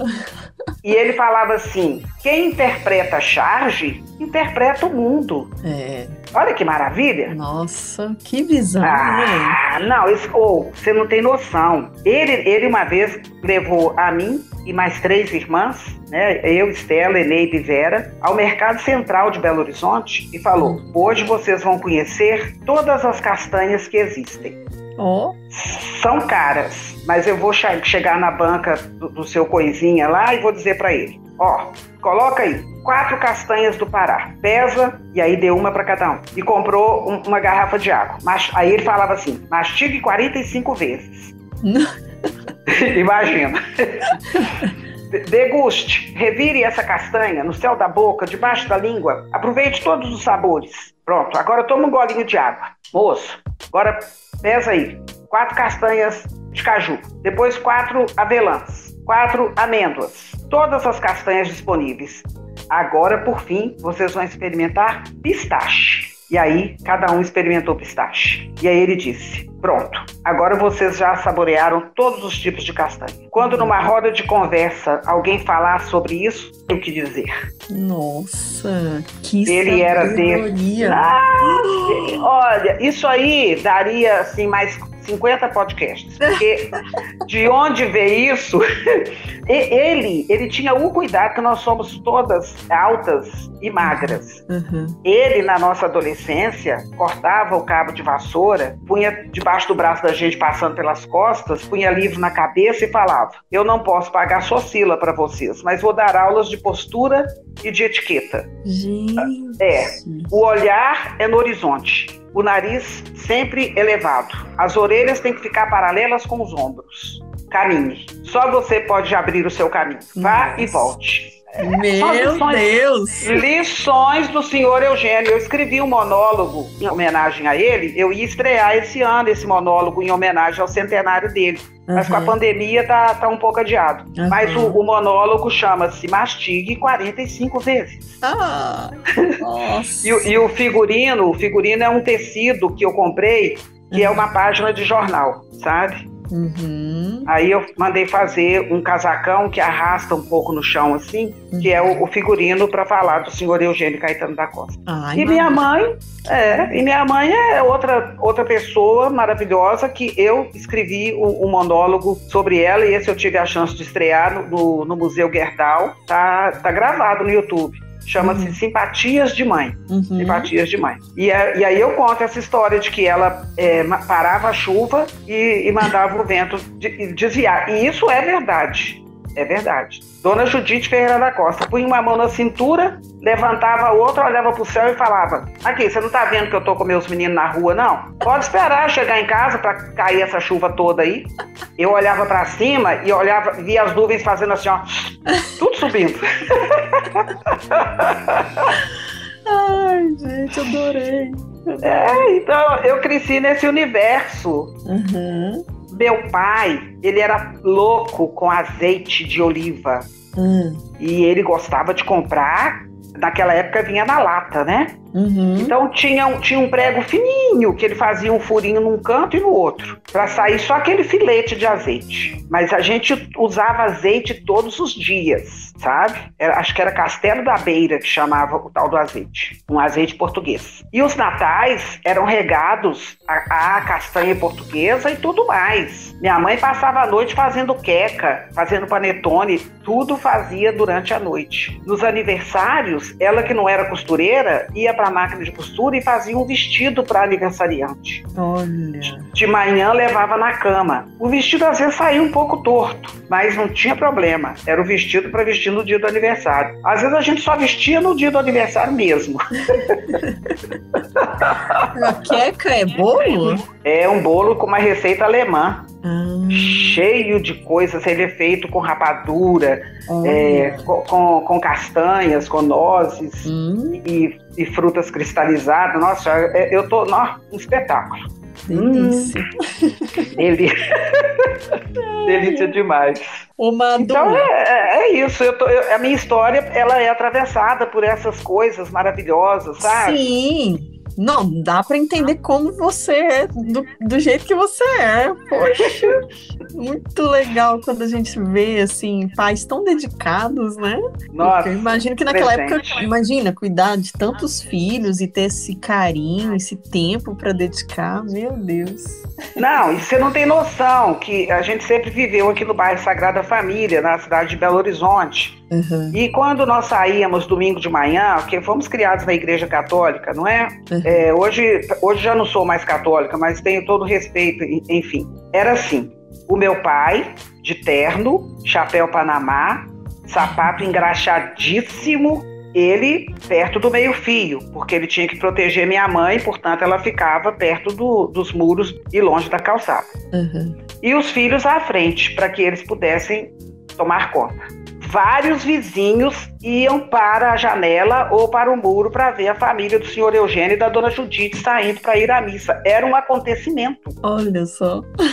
Porque todo mundo com, com roupa de, de, ver, de ir à missa, né? É, minha avóinha falava roupa de ver Deus. Isso. É, é, me escapou essa expressão, mas era bem essa. É roupa de ver Deus, sabe? Uhum. E os cabelos trançados. Somos cinco irmãs, mulheres, não é? Uhum. E, e, dois homens. Infelizmente, o, o caçula morreu ano passado, sabe? Uhum. Em dezembro. A gente ainda está aqui sofrendo com isso. Imagina. Mas, enfim, era Pedro José Ferreira da Costa.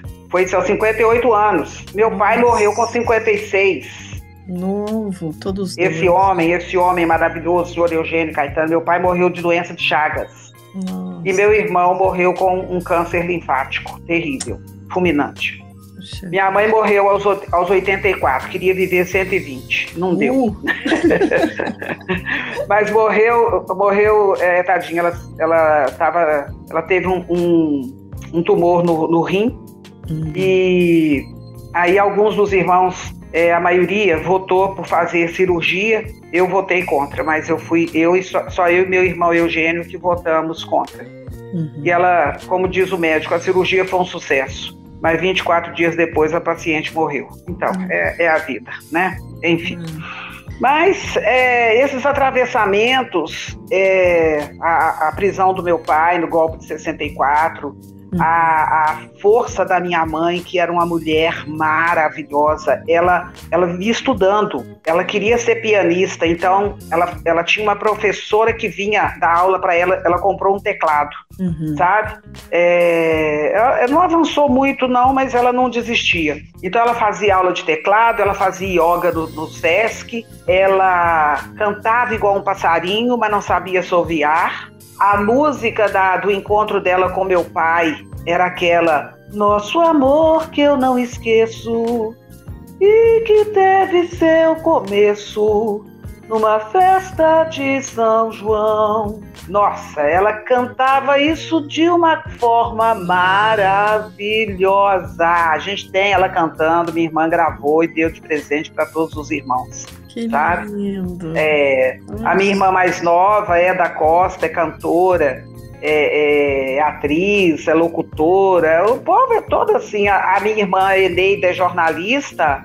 hum. Eneida, Eneida Costa, uhum. atualmente, eh, atualmente ela é produtora da TV Assembleia de Minas Gerais, Sim. Mas, mas já correu esse Brasil. Estela uhum. Mares, que é a primeira, é aquarelista, é, é benzedeira, é haikiana, sabe? Uhum. É haikiana, né? Que, que é reikiana. É, é reikiana. É maravilhosa, todas. Vera Lúcia, Vera Lúcia é, passou no concurso da Caixa Econômica Federal, era gerente de lá, tem cada história fantástica dela que eu vou te contar. E Eugênio é administrador de empresa, sabe? Uhum.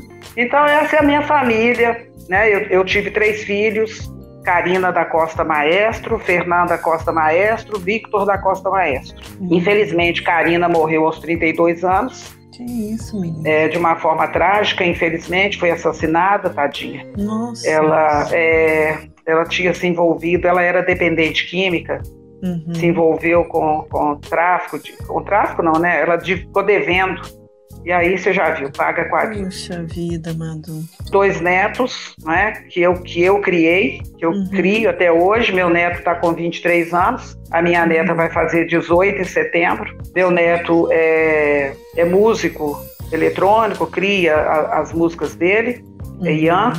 Uhum. Bruna está terminando o ensino médio, ela mora comigo. O Ian está morando em São Paulo. Fernanda mora em Portugal, é, é nutricionista. Ela, ela tem com o marido em Lisboa um restaurante de comida japonesa. Oh. Dorme, dorme com essa. meu, meu, meu genro é um negão sushi man. Olha só. É, brasileiro, uma, uma, uma gracinha. Cleidson, Cleidson Barbosa da Costa. Uhum. E Fernanda, nutricionista maravilhosa. E Victor é publicitário, mora em Melbourne, na, na Austrália. Sabe? Olha só. É, que então, tá. Estamos aqui só eu, Bruna e o, o cachorro Foguinho que gosta de queijinho. Adorei. Ai, mas, ô Madu, eu estava lendo sobre você. Você tem um trabalho muito importante que é de difundir nas crianças a afirmação racial, né? Tratar da afro-brasilidade, que, é o que a gente está conversando aqui. Como é que é trabalhar com crianças, né? Que são é, essa esperança da gente criar um mundo melhor, mais consciente, mais bem informado e menos preconceituoso, principalmente. Nossa, é, é, é a, a minha salvação foi eu ter escolhido ser professora da educação básica, ser professora do chão da escola. Eu, uhum. eu exerci isso durante 40 anos da minha vida. Uau. Nas três redes de educação da cidade de Belo Horizonte. Rede estadual, municipal, públicas e rede particular do sistema de ensino diocesano. Uhum. Então eu pude lidar com crianças que foram criadas com leite condensado, que achava que o mundo girava em torno do umbigo delas, e de crianças que nem sabiam que tinha umbigo. Então, menina, na verdade, eu era a aluna deles todos e todas. Uhum. Eu fui privilegiada porque esse universo da infância é onde eu nunca queria ter saído. Eu te confesso que eu odeio a instituição escola, porque ela é um aparelho de Estado, ela quer reproduzir essa, essa sociedade excludente. Então você imagina que eu, como professora negra, com uma ancestralidade impregnada em mim, com valores afrocentrados que me atravessam a vida inteira. E isso eu levava para dentro das escolas e encontrava eco no que as crianças buscavam de ludicidade, que a criança é a própria ludicidade. Uhum. Então, nesse jogo, eu e elas éramos todas crianças. A minha criança interior falava por mim o tempo todo é, é assim, eu certeza, e eu vou ser, como é que vou dizer, ah, esqueci a palavra, mas eu vou dizer que é certeza de que eu afetei um percentual muito grande de crianças de forma afirmativa, uhum. assim como fui afetada por elas. Claro que unanimidade não existe. Uhum. Mas eu era uma professora que eu estava muito mais preocupada em ensinar os meus alunos a olhar, a sentir cheiros e paladares, a escutar a natureza interna deles e externa, do que ensinar dígrafo e encontro consonantal. Por isso, eu comprei brigas assim de rabo de arraia e de capoeira durante toda a minha trajetória de professora. Eu era a professora que ninguém, os adultos odiavam, as crianças amavam. Uhum. E eu me uhum. divertia demais no meio dessa loucura toda, sabe? Uhum. Então eu, eu, eu, eu, sou, eu sou extremamente feliz extremamente feliz com tudo que me atravessou da perda da minha filha. Eu só agradeço, eu aprendi a, a, o sentido da resiliência uhum. e eu procuro ser como o aço reage na resiliência, sabe? Uhum. Eu saio sempre melhor do que antes. E entre, eu sempre fui sindicalizada, sempre fui para a rua brigar pelos, pelos direitos do professor. Eu sempre soube que meu salário era baixo, por isso eu trabalhava duas, três escolas. Uhum. E eu transgredia muita coisa, porque para mim, professor tem que ser um transgressor, tem que ter desobediência civil. Se uhum. ele sonha com uma sociedade que não seja essa da grade curricular Uhum. Sabe? Então eu era essa professora que bebia na fonte das teorias da resistência e não da reprodução. Uau! É, nesse sentido, imagina o tamanho da guerra que eu comprava e Mas não tem jeito, eu nasci para isso. Eu sou filha de Exu, portanto, eu sou da comunicação, de abrir caminhos e do enfrentamento. Boa. Sabe? É. Aí, Laroê. Brinca comigo, não. Eita, de jeito nenhum. ai, ai. Ô, Madu, o que você, enquanto mulher, espera das mulheres? Ah, eu espero que, que elas olhem para si e entendam que a revolução é uma mulher. E que a revolução é uma mulher preta, né? Hum. Mas que todas as mulheres, pretas e não pretas, entendam que o poder é nosso. Uhum. Nós temos o poder de gestar, nós temos o poder de acabar com a humanidade se a gente quiser. É verdade. Eu tenho consciência desse poder de uma forma tão plena que por isso o selo das minhas conservas é conserva da rainha. a gente que manda nessa pinóia toda, sabe? Concordo, é. concordo. O mundo é nosso. O mundo é nosso. Agora é preciso que a gente saiba disso. É, isso mesmo, consciência. Para de ficar lendo conto de fada. Boa. Esperando o príncipe encantado com cavalo branco. Entendeu? Ele vai não a luta. vai chegar. Não, não existe. Não existe. Sabe? Boa. Então, enquanto a gente espera príncipe, a gente engole sapo. Nu. Nossa, essa foi para fechar com chave de ouro. Sabedoria de Madu. Portanto, olha, eu, eu, eu adoro estar com as pessoas. É, confesso que agora com 68 anos de idade, como eu falei no começo, corpinho de 50, a minha paciência ela tá assim seletiva, né? Antes era até a página 20, agora às vezes está até a página 10. Mas às vezes está na página 1000. Depende. Hum. Depende. Porque se por um lado eu tenho aprendido muito com a juventude, e, e eu falo isso em relação aos, às minhas sobrinhas, os meus sobrinhos que estão tendo filhos, e eu fico vendo que lindeza eles praticando a educação não violenta. Menina, que lição! Uhum. de, não, de não aumentar a voz, de respeitar o limite da criança e colocar limite, porque isso aí é uma coisa que precisa ficar muito bem resolvida. Uhum. É preciso exercitar o não. O não é que te desafia para você ter o sim lá na frente. É não é? Uhum. Portanto, eu fico de antena ligada e papel e caneta, porque eu sou do computador, eu sou da internet, mas eu sou da caneta e do papel. Boa. Eu escrevo muito mais rapidamente, eu sou canhota. Escrevo muito mais rapidamente do que digito. Uhum. Como a gente brinca aqui, dedos grossos. você quer clicar o O, você clica o I, aí você tem que ir lá, ah, pelo amor de Deus. Então é. você escreve. É. Escreve com a caneta boa que desliza no papel, depois você vai lá e digita e faz os ajustes. É verdade. Eu, eu anoto tudo, porque eu sou escritora. Uhum. a vida é um grande laboratório. Eu adoro observar as pessoas, adoro olhar a anatomia do crânio das pessoas. Hum. Duas coisas me chamam muita atenção das pessoas: cabeça e bunda. Acho bonito demais. então eu fico, eu fico observando. Aí quando aparece uma conversa, eu fico escutando discretamente. Vou Nossa, é anotando. É ótimo para fazer isso. Menina! maravilhoso. Às vezes eu pego o ônibus para ir a lugar nenhum, só para poder escutar a conversa.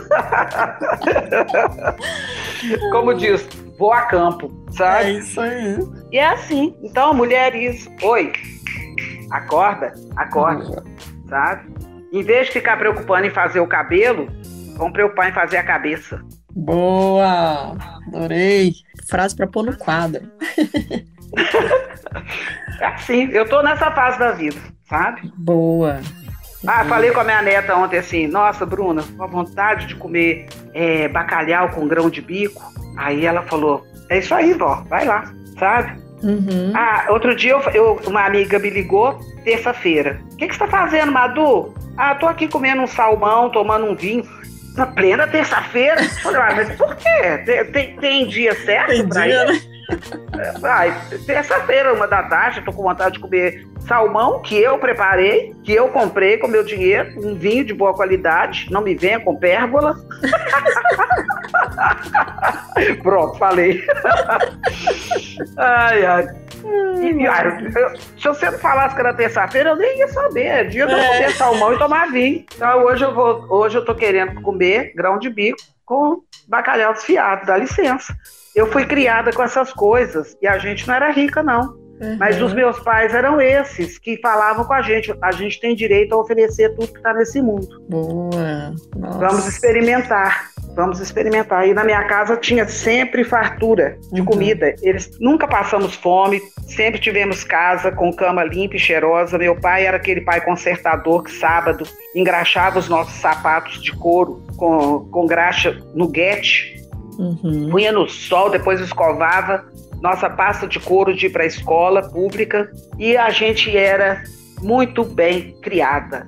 Nós fomos muito bem criados. Uhum. Fomos parados para as artes, para a guerra da vida e estamos aí, todas nós e o meu irmão, alcançamos, é, fizemos graduação, pós-graduação, todo mundo tem casa própria, todo mundo viaja para o exterior, para o interior, para onde quer, come o que quer, ninguém enche a nossa paciência. Certo, isso aí. Esse é o ideal de vida que a gente tem que ter. Exato. É. Um livro, uma série, um filme, uma frase, uma fotografia ou um qualquer coisa. Ô Madu, agora é aquela hora da dica. Depois de tudo que a gente falou, você já, nossa, né, dividiu uma vida com a gente fantástica. E o que, que você trouxe ainda para compartilhar, seja na literatura, seja no mulheres, enfim, traga. Gente, olha, eu, o, o, que eu tenho agora, porque eu, eu, falei, né, das leituras que eu estou fazendo. É, atualmente estou lendo o Avesso da Pele, do, do Jefferson Tenório. Recomendo demais, espetacular. A, a, estou agora é, escrevendo um conjunto de histórias sobre as orixás meninas. Não vou dar spoiler maior do que esse. é. Então, o que eu recomendo é que a gente cuide cada um da sua própria vida. Se cada um cuidar da sua própria vida e deixar o outro em paz, porque cada um é o que é e não aquilo que a gente quer que, que ele que o outro seja, isso vale para marido e mulher, para os filhos, para os irmãos, para brancos e negros, índios, troianos, seja quem você é e respeite a individualidade de cada um. Faça exercício de empatia, olhe para você e pense: eu gostaria que fizesse isso comigo? Se sim, faça com o outro. Se não, recolha-se. Uhum. É isso, é isso. Eu tenho procurado não só dizer, como ser, como exercitar. É isso que eu estou dizendo. Eu tenho procurado ter coerência no meu discurso e na minha prática. Uhum. Tenho conseguido muitas vezes. Às vezes, é claro que a gente tem recaídas. Somos humanas, somos claro. humanos. Uhum. Mas para melhorar a nossa humanidade, é preciso que a gente qualifique o estar nesse mundo, que é uma dádiva. Então, a gente tem que cuidar da gente. Eu estou muito feliz. Eu hoje abri mão de ir para a academia para estar tá aqui participando desse podcast. Eu fiz essa escolha. Eu vou cuidar de mim, Boa. do meu corpo. E aqui, gente, Vamos comer comidas que nos curam. Largas dessas comidas envenenadas. Boa. Eu tomo 100 ml de vinho na hora do almoço. A minha médica que me recomendou. Vinho. Ela só não teve coragem de colocar na receita. ai, ai. Mas 100 ml. Gente, que coisa deliciosa. Acho então é isso, sabe? Vamos rir, vamos ler, Vamos cuidar da cabeça, do corpo, vamos cuidar da nossa vida. Boa. Que é isso, no fim das contas, como disse, né? Parece que foi o Guimarães Rosa que falou que o que a vida quer da gente é coragem. É. E, e precisa que. A gente precisa de coragem para cuidar da nossa vida em vez de cuidar da vida dos outros. Boa, muito bom. Ó, oh, Madu, eu como dica, eu trouxe um livro seu, Meninas ah, Negras. Não podia deixar de trazer você para cá. ah, obrigada, né? obrigada. Nossa, é assim, para quem não conhece, é um livro, né, que tem uma maneira lúdica de reforçar aí a autoestima da criança, a partir da valorização dos antepassados, da cultura, da cor. E eu tirei uma parte que eu achei muito lindinha, muito assim, bem, bem Madu mesmo. Agora te conhecendo, bem Madu. Que fala o seguinte: elas se enxergam cada vez mais no lindo espelho da mãe África e juntam os conhecimentos com a imaginação de um povo resistente que nunca desiste de ser feliz. Ai, achei isso de um, uma, sabe, de um, um, tocante, assim, uma coisa tão linda, tão inspiradora tão, é. sabe, íntimo, assim. Achei muito lindo isso, sabe? E é isso. A gente não desiste. Apesar de toda a dureza, apesar de, infelizmente, estarem matando nossos jovens negros, Sim. que seria motivo de sobra para ferir a nossa felicidade, fere. É. Mas a gente é resiliente, a gente continua na luta, porque essa é uma marca do povo negro. Uhum. A, gente, a gente sabe rir e sabe superar e sabe enfrentar. Todos os dias, quando meu neto sai de casa, eu tenho que dizer para ele. Ele está indo ali na esquina comprar pão. Uhum. Eu digo para ele: Ian, tá levando sua carteira de identidade? Uhum. Porque da porta da minha casa à esquina, ele pode ser abordado pela polícia e ter que parar no paredão de é. pernas abertas e ser vistoriado. Então, ser feliz, apesar dessas coisas todas, é coisa de preto. E a gente não vai abrir mão disso, porque nós já so, nossos antepassados sofreram muito com o banzo. Uhum. E a gente deve muito a esses que já sofreram. A gente não quer sofrer mais. Sim. Chega. Isso mesmo, chega, chega mesmo. É. A outra pessoa que a gente trouxe aqui, que a gente vai reforçar, é a Masa, que a gente já falou dela, né? Desse trabalho fantástico de dar voz a escritores negros, negras e negres, né? Sim, sim. É, e o Fli BH, obviamente, que a gente não deixaria de trazer como dica também para esse podcast. Então, ficam aí todas essas dicas maravilhosas. Gente, consumam muito Madu Costa, Masa, entrem neste mundo maravilhoso dessas mulheres potentes. Obrigada, obrigada. É, eu recomendo também. Isso aí. Ô Madu, olha, eu não tenho palavras para te agradecer. Nossa, você é uma mulher fantástica. Que isso? Você também. que história, que energia que ensinamentos. Ah, eu gostaria de ter sido sua aluna. Ah, menina, que delícia. Ia ser bom mesmo. Você ia rir demais, a gente ia se divertir. Porque Ai, eu, eu dava aula, eu saía da sala de aula, ia para o pátio com os meninos fazer, fazer bolha de sabão.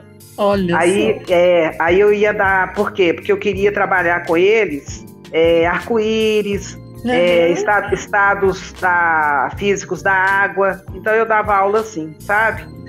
Olha só, é tudo que é. um aluno quer. Nossa, pois a é. dedicação é. de um professor fica para sempre na gente, né? Na é, eles têm me dado muito, eles me dão muito retorno nas redes sociais. Você vê que delícia. Imagino. Lembrando Nossa. dessas aulas. Imagino, fica para sempre, não tem jeito. Mas aqui hoje eu fui sua aluna, tô muito feliz de alguma forma, né? Foi aprovada, tá? Tá aprovadíssima.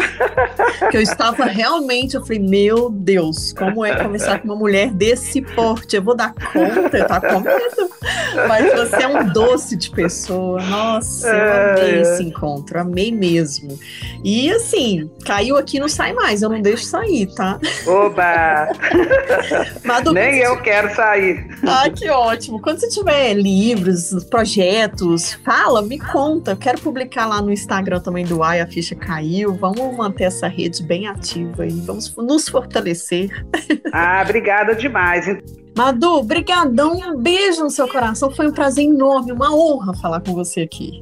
De nada, para mim também foi uma honra. Agora correr lá na cozinha para acabar de preparar meu bacalhau com grão de bico né? Oh, olha só, fazendo, fazendo uma invejinha na gente ainda.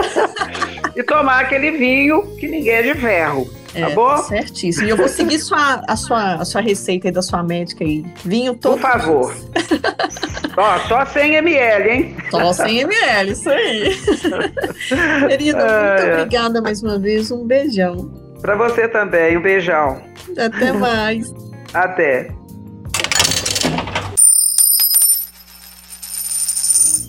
Ter um movimento de valorização das obras de autores negros não é suficiente para que eles não se sintam estrangeiros no próprio Brasil, que ainda tem como maioria os negros. Vamos aos fatos para que você entenda melhor. Somente em 2019, por exemplo, o Prêmio Jabuti, premiação literária tradicional do país, homenageou uma negra, a escritora Conceição Evaristo. Mais de 120 anos já se passaram e até hoje não temos nenhuma escritora negra na Academia Brasileira de Letras. A própria Ruth Guimarães, um outro nome brilhante da nossa literatura, está sendo redescoberta. E ainda há pessoas que questionam a necessidade de cotas. Este foi mais um podcast O Ai a Ficha Caiu.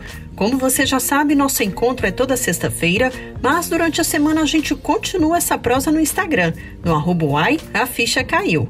Ah, aproveita para compartilhar com alguém esse episódio. Vamos fortalecer essa rede. Por falar em rede, vamos ao comentário da nossa seguidora Juliana Bolzan sobre o episódio A Cor do Som, com a nossa pianista Glau Nader. Ela disse: Cheguei pela Macris Carneiro e fiquei pela Glau. Que entrevista! Que mulher fantástica! Que alegria receber um retorno desses, Juliana. Que você possa conhecer outras mulheres potentes aqui no podcast. Fica aqui o meu convite para você maratonar os episódios. Esse podcast também pode ser ouvido diariamente em formato de pílulas nas rádios da Massa em BH e Galáxia em Coronel Fabriciano. Fique à vontade também para sugerir outros temas que você queira ouvir aqui. Um beijo e se permita viajar através de um livro. Até semana que vem.